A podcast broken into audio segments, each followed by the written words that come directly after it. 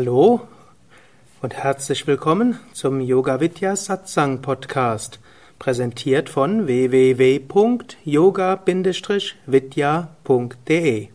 Mein Name ist Sukadev und dies ist ein Mitschnitt aus einem Vortrag, den ich gehalten habe während eines spirituellen Retreats im Yoga Vidya Ashram Bad Meinberg.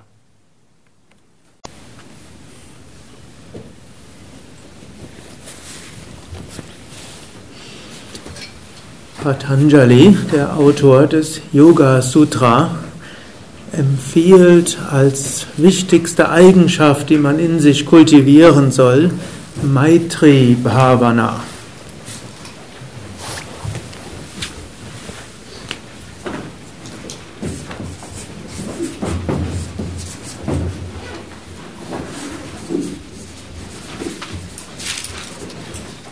Maitri kann man übersetzen als Güte, als Wohlwollen, als Mitgefühl, als Grundstimmung der Freundschaft. In Maitri steht das Gefühl Mitra drin und Mitra heißt Freund, Freundin. Mitra ist auch ein Beiname von der Sonne. Die Sonne gilt so als Archetyp von Freund. Die, die Lateiner sagen auch, so lucet omnibus, die Sonne scheint für alle. Ob wir jetzt über die Sonne schimpfen oder ob wir die Sonne toll finden, ob wir sie gar nicht bemerken, ob wir äh, das Sonnengebet machen, die Sonne strahlt weiter. Und selbst wenn Wolken sich dazwischen schieben, die Sonne strahlt auch weiter. Und diese, dieses Grundgefühl von Liebe, eine andere Übersetzung von Maitri ist Liebe, dieses Grundgefühl von Liebe können wir kultivieren. Und das ist geradezu auch ein Charakteristikum der großen Meister, Meisterinnen, dass sie diese spontane Empfindung von Liebe zu allen Wesen haben, sogar zu denen, die ihnen Übles wollen. Bei Jesus ist so berichtet, am Kreuz, was ja mit furchtbaren Schmerzen verbunden ist, sagte er, Vater, vergib ihnen, denn sie wissen nicht, was sie tun. Jesus kannte das Gesetz des Karmas, er wusste, diejenigen, die ihn ans Kreuz schlagen, der das kann ein Karma verursachen, hat für sie gebeten, gebetet. Also statt sich über seine eigenen Schmerzen zu beschweren. Und das ist nicht, nicht irgendwas, wenn ihr euch das einfach mal vorstellt. Hier große Nägel rein und dann noch mit der Dornengroße Krone gegeißelt, Stich in die Seite. Das sind furchtbare Schmerzen. Und in diesem Moment war er nicht so sehr an sich interessiert, sondern am Karma von denen, die ihm das, die ihm das angetan hatten. Und so findet man so viele Beispiele auch bei Swami Shivananda, der ja zu seinen Lebzeiten auch kritisiert worden ist, weil er Yoga so weitergegeben hat, auch an Westler im Ashram Männer und Frauen zusammen hat aufgenommen. In der Ashram-Küche kein Unterschied zwischen Kasten Brahmanen und Kastenlosen gemacht hat, sogar ein besonderes Anliegen gewesen ist, auch Brahmanen, also Brahmanenschüler und Kshatriya-Schüler niedere Arbeiten zu machen. Swami Vishnu hat zum Beispiel als erster Ashram Karma Yoga gab, die Wäsche der Gäste zu waschen. Da muss man auch wissen, das heißt nicht, die in die Waschmaschine reinzutun, sondern ohne Waschmittel die verdreckte Wäsche im Ganges dort in die Hand zu nehmen und äh, dann zu waschen. Das hat es Swami Vishnu nie vorher in seinem Leben gemacht. Ich weiß nicht, ob in seiner Familie die Mutter das gemacht hatte oder ob sie das den Dobis gegeben haben. Die Familie zwar war zwar nicht übermäßig wohlhabend, aber, was ich, aber sie war oft. Die Kshatriyas haben das normalerweise nicht selbst gemacht, die Wäsche zu waschen. Hm, da gab es dann die Dobi-Kaste dafür. Also das waren, oder auch Swami Shivananda, all die Mantras, die vorher nur von Lehrer auf Schüler weitergegeben wurden, findet man alle in dem Buch Japa Yoga.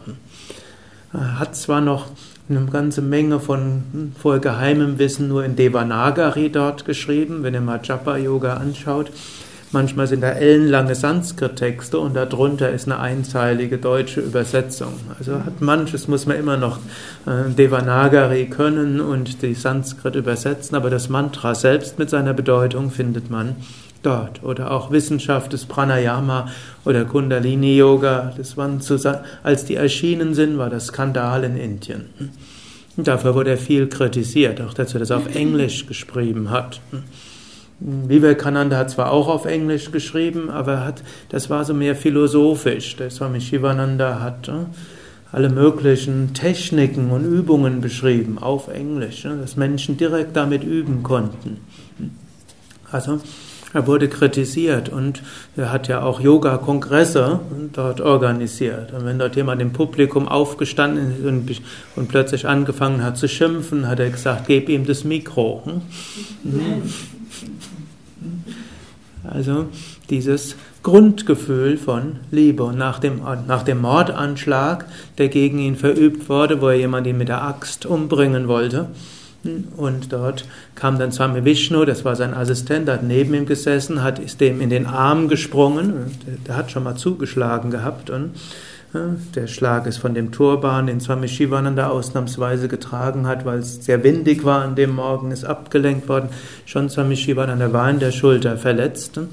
Swami Vishnu hat ihn niedergerungen und Swami Shivanandas erste Worte sagen, Vishnu Swami mäßige deinen Zorn. Seine erste Reaktion war, nachdem er da diese Wunde hatte und eine Beule und Schmerzen empfunden hat. Seine erste Sorge galt demjenigen, der in Beida umgebracht wurde, dass der Same Vishnu, der ja als Hatha-Yogi zwar klein war und schmächtig damals, hm, aber eine physische Kraft hat, dass der den vielleicht zu feste anpackt und dem vielleicht einen blauen Fleck zufügt. Hm. Das ist diese Grundeinstellung von hm, Maitri, die man in Menschen findet, die ja, fortgeschritten auf dem Weg sind. Sie ist natürlich auch eine Konsequenz von Nirvikalpa Samadhi, wo man sich als die Seele hinter jedem fühlt und wo man wirklich weiß, ich bin in dir und du bist in mir. So ähnlich wie, sie gibt jetzt keine Frage, aber jetzt überlegen, hm, habe ich jetzt eine freundliche Grundeinstellung zu meiner linken Hand? Also jemand, der jetzt psychische Grundgesundheit hat, gehen wir jetzt mal davon aus, es gibt auch Leute, die eine Fe Grundfeindschaftseinstellung gegenüber ihrem Körper haben. Aber jetzt nehmen wir an, man hat eine gesunde Grundeinstellung gegenüber sich selbst.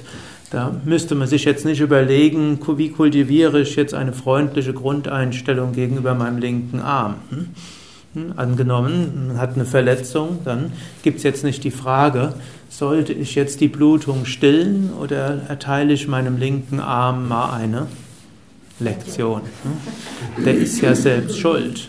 Der linke Arm, der ist dort irgendwo an diesem Busch hängen geblieben. Der soll endlich mal verstehen ne? und mal lernen, ne? sich nicht so komisch zu verhalten, sondern wenn dort die Beine an einem Busch entlang gehen, anstatt dort ausfahrende Bewegungen zu machen, dann sollte der linke Arm mal nach rechts gehen. Es tut ihm recht. Erst wenn ein halben Liter Blut verloren ist, dann gucke ich mal. Hm? Wessen Blut verliert nämlich der linke Arm? Nicht sein Blut, sondern das Blut des ganzen Körpers. Hm? Oder angenommen, man stürzt. Was werden die Hände ganz automatisch machen? Sturz abfedern obgleich sie sich dabei höchstwahrscheinlich verletzen. Die werden jetzt auch nicht sagen, hm, blöde Beine, hm, können die sich nicht mal vernünftig verhalten. Hm? Oder vielleicht werden wir überlegen, eigentlich der blödes Hirn hat die Beine nicht richtig gesteuert. Hirn ist am Kopf, soll doch der Kopf mal schon leiden. Ich werde mich jetzt verkriechen. Die Hände werden blutig werden, die vielleicht sogar das Handgelenk wird verstaucht werden, vielleicht sogar der Unterarm brechen, zum Wohl des Ganzen. Deshalb, wenn man die Selbstverwirklichung erreicht hat und sich als die Seele des Ganzen fühlt und weiß, das ganze Ökosystem ist wie ein Körper und ich bin die Seele dieses Körpers, Nicht ich als Individuum, als großartige Ich bin der Steuermann, sondern letztlich zu wissen, das Selbst hinter diesem Körper ist das gleiche Selbst hinter allen Körpern. Und deshalb ist die notwendige Konsequenz von Spiritual, von Samadhi, ist Maitri Bhavana. Aber nicht nur ist Maitri Bhavana die notwendige Konsequenz einer höheren Verwirklichung, sondern wir können sie auch kultivieren. Und es ist schon bemerkenswert, dass in allen vier Kapiteln des Yoga Sutra Patanjali irgendwo Maitri Bhavana, ich muss sagen, fast einschmuggelt. Nicht überall passt es auf den ersten Blick. Aber es ist ihm so wichtig und ein so wichtiges Anliegen, dass er, obgleich er sich selten wiederholt, das ist der Unterschied Yoga Sutra zum, zur Bhagavad Gita. Krishna wiederholt sich ja immer wieder bei dem, was er besonders für richtig hält. Patanjali, weil es Sutra-Form ist, fasst es so kurz wie möglich zusammen. In jedem Kontext, den er anspricht, steckt, ist irgendwo Maitri Bhavana. Es gilt, das Gefühl von Liebe im Sinne von Freundschaft, von Güte zu kultivieren. Natürlich auf ein Gefühl muss auch eine Handlung folgen. Es reicht auch nicht aus, ne, nur etwas zu sagen. Und so gibt es eine Menge Tipps, die man oder Menge Dinge, die man ausprobieren kann, um Maitri Bhavana zu kultivieren. Fängt an natürlich mit hm, einfach Gedanken kultivieren.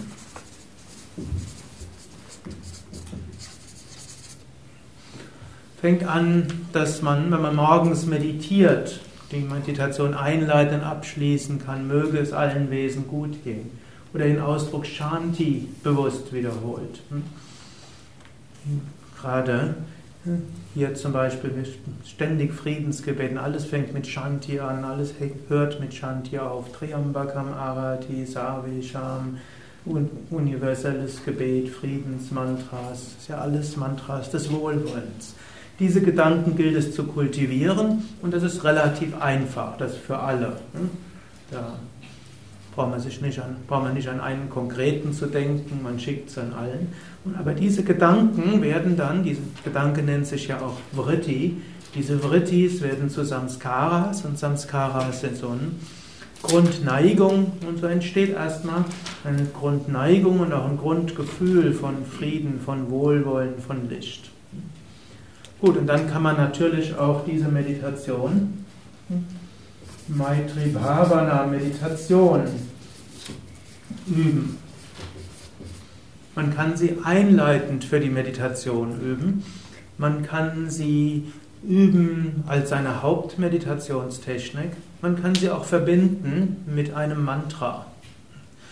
Zum Beispiel auch Menschen, die manchmal Schwierigkeiten haben, mal zu meditieren, da kann manchmal helfen, so diese Maitri Bhavana Meditation zu machen. Hm? Eine Möglichkeit ist zum Beispiel, an alle Menschen zu denken, die einem irgendwo lieb sind oder mit denen man täglich zu tun hat und einen nach dem anderen sich vorstellen, Om Namah Shivaya, lieber XY, ich wünsche dir alles Gute, möge es dir gut gehen. Hm? Liebe Tante Else, ich wünsche dir alles Gute, möge es dir gut gehen. Om Namah Shivaya, Om Namah Shivaya, Om Namah Shivaya. Dann hat man weiter seine Mantra-Meditation und man stellt sich die Menschen vor. Oder man kann es einfach die Menschen vorstellen und nur das Mantra wiederholen. Im Allgemeinen übrigens eine gute Sache, sich mindestens die drei bis acht wichtigsten Menschen in seinem Leben zu Anfang oder zu Ende der Meditation oder zu einem anderen Zeitpunkt des Tages vorzustellen. Entweder sie einfach spüren im Sinne von Samyama, dass man sich auf sie einstellt, oder im Sinne von positive Wünsche schicken. So entsteht eine Verbindung und so entsteht eine positive Grundeinstellung. Und ich kenne eine ganze Reihe von Menschen, die mir erzählt haben, wenn nichts in der Meditation mehr funktioniert, dann Maitri Bhavana, an die Menschen denken. Und wenn man irgendwo vielleicht großen Grund für Verletzungen hat gegenüber einem bestimmten Menschen und an ihn zu denken, dann steigt die Wut hoch, dann könnte man auch sagen, auf den verzichte ich erstmal. Und indem ich dann gegenüber vielen anderen Menschen Liebe entwickelt habe, insgesamt meine Liebe größer. Und vielleicht kann ich dann diesem einen Menschen entweder verzeihen oder vielleicht kann ich probieren, etwas zu klären. Vielleicht kann ich mich auch, soweit es in meiner Macht steht, gegen ein manifestes Unrecht zur Wehr setzen und danach, nachdem ich mich gewehrt habe, können wir die Beziehung klären. Und damit das nächste, was ich erwähnt habe, ist auch Samyama. Das heißt einfach sich konzentrieren auf einen anderen und den anderen fühlen, spüren. Also dort habe ich im Kommentar zum Yoga Sutra drittes Kapitel einiges dazu gesagt, wo Patanjali die Samyama-Techniken erläutert. Einfache Technik wäre zum Beispiel von Herz zu Herz den anderen spüren. Indem man mit dem eigenen Herz das Herz des anderen spürt, entsteht so eine intuitive Verbindung, die normalerweise zu, zum Gefühl von Liebe führt. Eine weitere gute Übung ist, sich in den anderen hineinversetzen.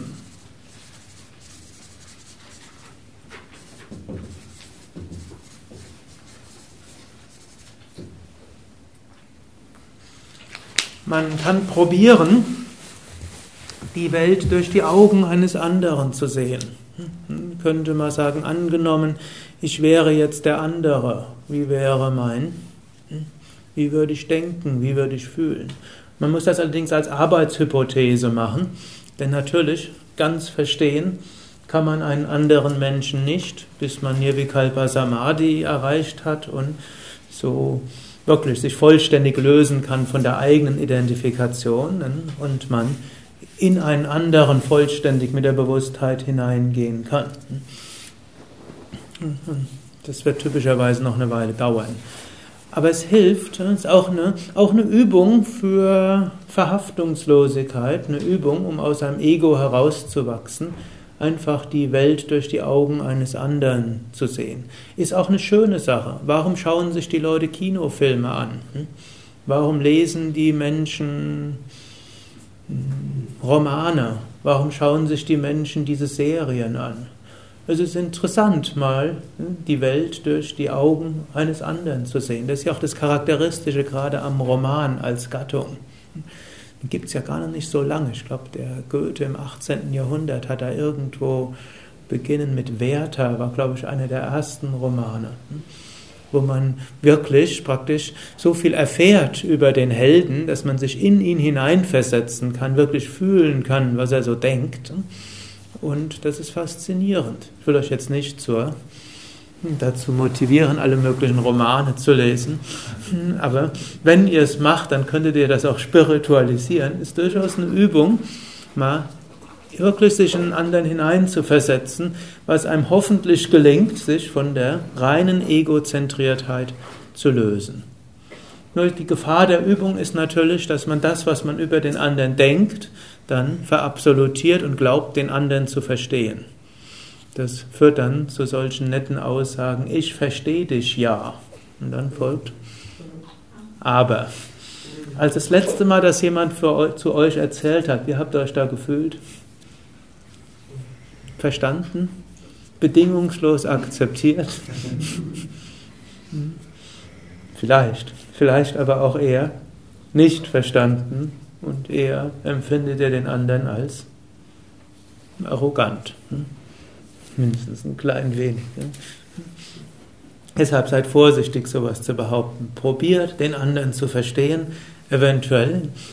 Man kann ja auch nachhaken. Ja. Könntest du mir deine Beweggründe erzählen? Oder, ja. Für mich sieht so aus, als ob ja, das und das für dich wichtig ist. Sehe ich das richtig? Also es hilft sehr viel. Und das ist auch so eine durchaus ne, eine Alltagsübung und irgendwo in den Fragen steht ja auch, wie kann man das Ganze in den Alltag umsetzen? Kann ich überhaupt die Selbstverwirklichung erreichen, wenn ich berufstätig bin? Ich habe es jetzt nicht genau im Kopf, ich will ja noch darauf eingehen, auf diese Fragen. Natürlich kann man auch die Selbstverwirklichung erreichen, wenn man berufstätig ist. Und eine, eine Übung ist durchaus, wenn man mit einem anderen zu tun hat, kann man auch rauskriegen, worum geht es dem anderen. Und dann schauen, Und dann auch nachhaken. Und wenn man so in etwa weiß, worum es dem anderen geht, dann kann man überlegen, und worum geht es mir? Und dann kann man schauen, wie kann man beide Anliegen irgendwo berücksichtigen. Und es gibt sehr viele Situationen, wo das irgendwo funktioniert. Und letztlich, um dauerhaft mit Menschen zusammenzuarbeiten, auch gewinnbringend zusammenzuarbeiten, selbst im Wirtschaftsbetrieb, muss man das machen, die Anliegen des anderen dort hineinversetzen, sich hineinversetzen. Und das ist dann sowohl eine spirituelle Sache, als auch ist es nicht schädlich im Alltag, im Gegenteil. Angenommen, ihr habt einen Versicherungsvertreter, der schwätzt euch irgendeine Versicherung auf, die er nachher nicht braucht. Was denkt er, wie viel Folgeaufträge es geben wird? Hm, genau null. Hm?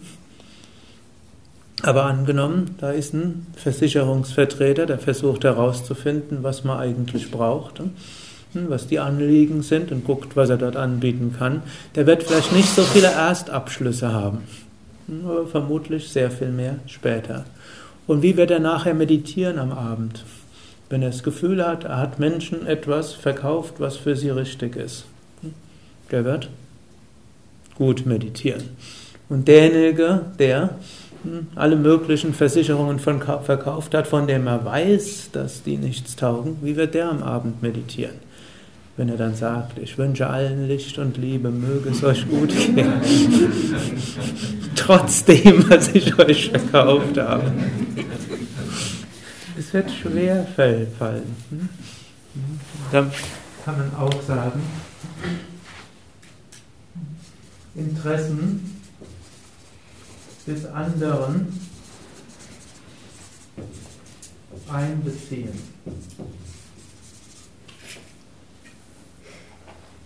Gut, und natürlich, ne? das war Sprechen. Oder chatten oder E-Mailen, aber irgendwo sprechen ist immer noch etwas hm? Wichtiges, ehe man zu viele Schlüsse zieht. Irgendwann habe ich mal so eine Hörsendung gehört, hat gesagt, hm, die Vorstellung, telepathische Fähigkeiten zu haben, ist eine der größten Denkfehler und Probleme. Ich behaupte, man kann, hat telepathische Fähigkeiten, man kann sie kultivieren, diese Dinge helfen. Nur, viele Menschen denken, jemand anders denkt gerade etwas. Da gibt es ganz geniale und die reagieren dann sogar darauf. Also ist so. Ich hatte ja ich glaube gestern oder vorgestern das irgendwann mal angedeutet. Manchmal, wenn ich einen Vortrag gebe, denken Menschen, dass ich gerade zu ihnen spreche. Und vielleicht ist es ja so, dass irgendwie so eine Verbindung da ist und intuitiv irgendwas kommt. Aber typischerweise, wenn ich in einem Vortrag spreche, habe ich keinen konkreten einzelnen Menschen im Kopf. Ich probiere mich zu Anfang des Vortrags auf alle einzustimmen. Ich schaue ja Menschen auch an und in dem Moment hoffe ich, dass irgendwo eine Verbindung hergestellt wird. Ich bitte Swami Shivananda um Führung und dann kann es eben geschehen, dass das, was ich sage, dort irgendwo sinnvoll ist hoffe ich mindestens, dass ab und zu mal sinnvoll ist. Aber es ist nicht so, dass ich jetzt ganz konkret denke, Kamala will ich jetzt etwas sagen. Und deshalb werde ich genau das jetzt dort sagen. Ich werde vielleicht eine andere Ecke gucken, dass sie nicht merkt, dass das. Und dann, manche fühlen sich dann gekränkt durch das, was ich dann sage. Das passiert immer wieder, kriege ich irgendwelche Zettel ins Fach oder E-Mail oder hm, wird nochmal angesprochen. Habe ich das, woher wusste ich das von ihm oder ihr? Manche mich mal, irgendjemand hat mich mal gefragt, ob ich ins Facebook-Profil geguckt hätte. Ich habe 4500 Freunde auf Facebook. Das heißt nicht, dass ich jeden Tag alle Profile angucke. Es kann schon passieren, wenn jemand auf meiner Seite, auf meiner Pinnwand dort einen Beitrag postet, dass ich dann mal nachgucke, wer ist das überhaupt. Aber ansonsten nehme ich grundsätzlich jeden Freundschaftsantrag an. Dann kommen zehn am Tag einfach annehmen, annehmen, annehmen. Also ihr braucht auch keine Angst zu haben, wenn ihr mein Facebook-Freund seid, dass ich dann eure privatesten Details jeden Tag dort anschaue. Nur wenn er mir eine Frage stellt, dann guck, ich nicht sofort weiß, wer es ist, dann klicke ich aufs Profil und gucke, wer ist das. Bevor ich dann antworte und mich hineinversetze und, mich, und dann irgendwie antworte. Also, das ist jetzt nur dieser eine Fall, aber es gibt so viele andere Fälle. Also überprüft, wenn ihr denkt, dass ihr wisst, was der andere weiß. Gehört auch zu Viveka, war ja gestern auch so eine Frage, was heißt Viveka? Durchaus Unterscheidungskraft üben. Intuition kann einem sehr viel helfen, es kann einem viele Tipps geben, sie kann einem aber auch in die Irre führen. Und bevor man zu wichtige Entscheidungen fällt oder zu intensiv reagiert auf ein reines intuitives Spüren eines anderen, sollte man mal den Mund aufmachen und nachhaken, ob da irgendwas ist. Und in vielen Fällen, selbst wenn man es spürt, so wenn man im Alltag irgendetwas macht, ist es oft besser, man bezieht sich auf das, was ne, man tatsächlich vom anderen weiß und auf das andere, was man intuitiv spürt, reagiert man vielleicht mehr mit guten Wünschen. Aber also sprechen und dann natürlich auch ja, Gutes tun. Nicht, dass man denkt, das alles ist nur geistige Gymnastik und irgendwo Licht und Liebe schicken, aber wehe, der bittet mich um Gefallen. Oder angenommen, man geht an der Straße vorbei, da ist jemand gestürzt, kann kaum aufstehen und sagt, oh, dann geht er dort weiter. Also schon auch wirklich dann das Umsetzen. Liebe muss tätige Nächstenliebe werden, hm, muss ich dort ausdrücken. Und es gibt größere Handlungen, die notwendig sind und die man machen kann und sollte. Es gibt auch, aber auch manchmal kleine Sachen. Und eine kleine Sache, die man sicher machen kann, ist einem anderen zulächeln. Was man auch machen kann, ist einem anderen zuhören wenn er schon spricht, kann man auch zuhören und nicht überlegen, wann ist der nächste Moment, wo ich einhaken kann, um endlich zu sagen, was ich will. Manchmal ist das auch notwendig. Manchmal erzählt der andere und erzählt und erzählt. Man weiß gar nicht, warum erzählt er das. Dann muss man auch manchmal Maitri Bhavana gegenüber sich selbst ausführen und den anderen unterbrochen, brechen. Dann kann man durchaus auch sagen, was ist der, was ist der einfachste Weise, jemand anders zu unterbrechen? Stopp. Kann man auch sagen. Wir haben nichts Besseres einführen. Stopp, ich danke dir. Es scheint dir wichtig zu sein. Ich muss aber jetzt zum Bus. Vielleicht fällt euch was Einfacheres ein, aber es ist auch nicht unhöflich. Ne? Aber nicht, nicht sagen, stopp, was laberst du mich voll, ich habe keine Lust. Wenn jemand anders einem erzählt, ist ihm offensichtlich wichtig. Und das ist für ihn kein Labern. Das hängt von der Art der Beziehung ab. In engeren Beziehungen könnte man auch das mal sagen und dann lacht der andere vielleicht. Okay, in der Mehrheit der Fälle ist es eher kritisch, so etwas zu sagen. Und ich meine, ist es sogar kritisch, so etwas zu empfinden. Wenn jemand anderes einem etwas erzählt, dann ist es ein Anliegen aus irgendeinem Grund. Also es ist kein Labern, also es ist kein Geschwätz. Und selbst wenn man es als solches empfindet, vom Standpunkt des anderen, ist es das nicht. Und das gilt es auch anzuerkennen. Aber man hat auch das gute Recht zum Selbstschutz. Wie kann man sonst weiter dienen, wenn man sich ne, man muss dafür sorgen, dass man weiter Gutes tun kann. Auch für sich selbst sorgen, um für andere sorgen zu können, gehört zu Maitri Bhavana dazu. Aber kleine Gefallen, kleines Helfen. Wenn man irgendwo sieht, dort schleppt jemand etwas ne, und man könnte ihm helfen, dann hilft man.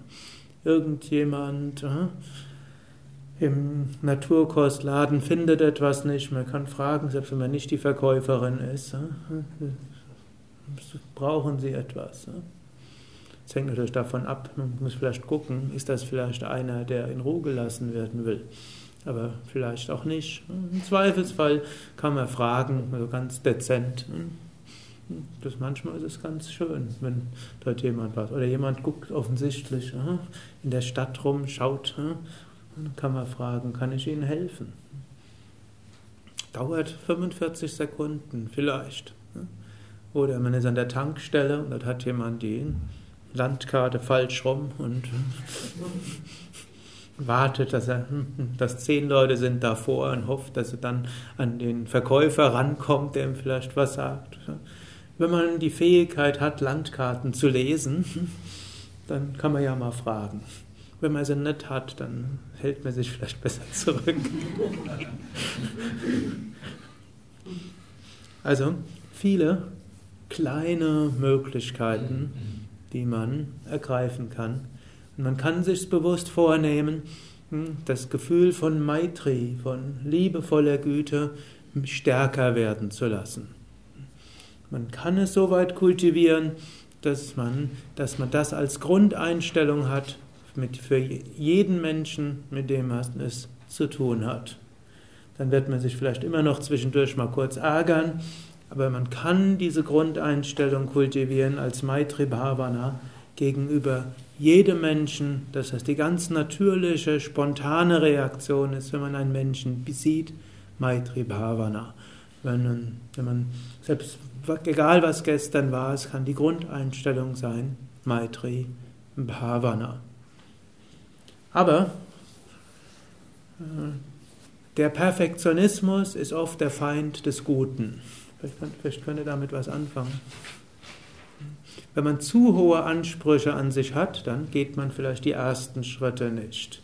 Und dann sieht man die Fortschritte nicht. Letztlich die kleinen Veränderungen sind es, was zählt. Und manchmal kann durchaus hilfreich sein, wenn es fünf Leute gibt, die einen schwer verletzt haben und wenn man an sie denkt, steigt die Wut und Aggressivität hoch, dann blendet man sie vielleicht zunächst mal aus und entwickelt das vielleicht als Grundgefühl gegenüber vielen Menschen. Und wenn man das hat, dann kann man vielleicht gucken, von denen, wo man immer noch die Galle hochsteigt, vor welchen könnte ich denn dieses bessere Gefühl entwickeln? Und dann kann man auch überlegen, wie könnte ich zu einer besseren Grundeinstellung und Stimmung zu ihm kommen. Und die Intuition wird einem manchmal helfen. Einiges von dem, was ich dort gesagt hatte, kann helfen. Vielleicht eine Aussprache, vielleicht eine Entschuldigung, vielleicht erklären, hm, dass man das, was gewesen ist, nicht so gut fand. Vielleicht nachvollziehen, warum hat er sich so verhalten, so eine Arbeitshypothese, wie er sich verhalten hat. Denn von seinem, von seinem Grund, von seinem Standpunkt aus hat er ja doch irgendwo recht. Vielleicht hat er irgendwo Geldmangel und deshalb hat er mich betrogen. Vielleicht hat er sich von mir verletzt gefühlt und vielleicht hat er sogar Grund dafür gehabt und jetzt hat er es mit doppelter Münze eingezahlt. Vielleicht hat er es gar nicht schlecht gemeint und er ist sich gar nicht bewusst, wie das auf mich gewirkt hat. So wie gestern hatte ich ja so gesagt.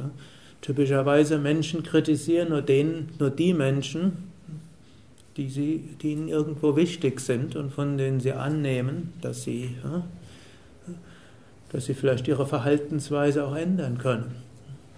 Sei denn, es ist reiner Schaukampf, wie zum Beispiel in der Bundestagsdebatte. Und meistens vertragen die sich ja dann nachher relativ gut. Nur in der Bundestagsdebatte ist es halt Schaukampf. Aber jetzt im Normalfall, wenn es jetzt nicht Schaukampf ist, wird man nur kritisiert von den Menschen, die irgendwo einen, einen Wert halten dafür, dass man sie kritisiert. Also vieles kann man dort schauen, vieles kann man tun und dann kann man den Kreis derjenigen einschränken, gegenüber denen man ein schlechtes Gefühl dort hat und den Kreis derjenigen, gegenüber die man ein gutes Gefühl hat, kann man erhöhen.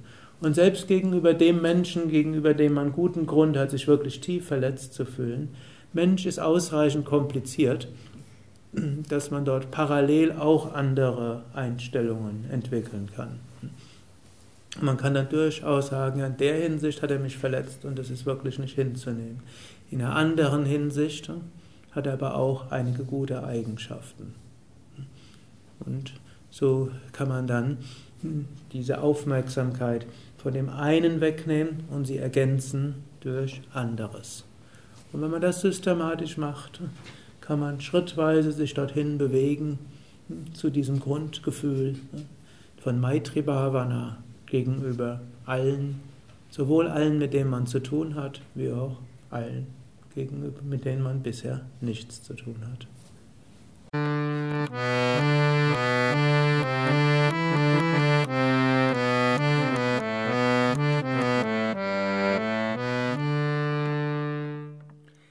Das war die aktuelle Ausgabe des Yoga Vidya Satsang Podcasts.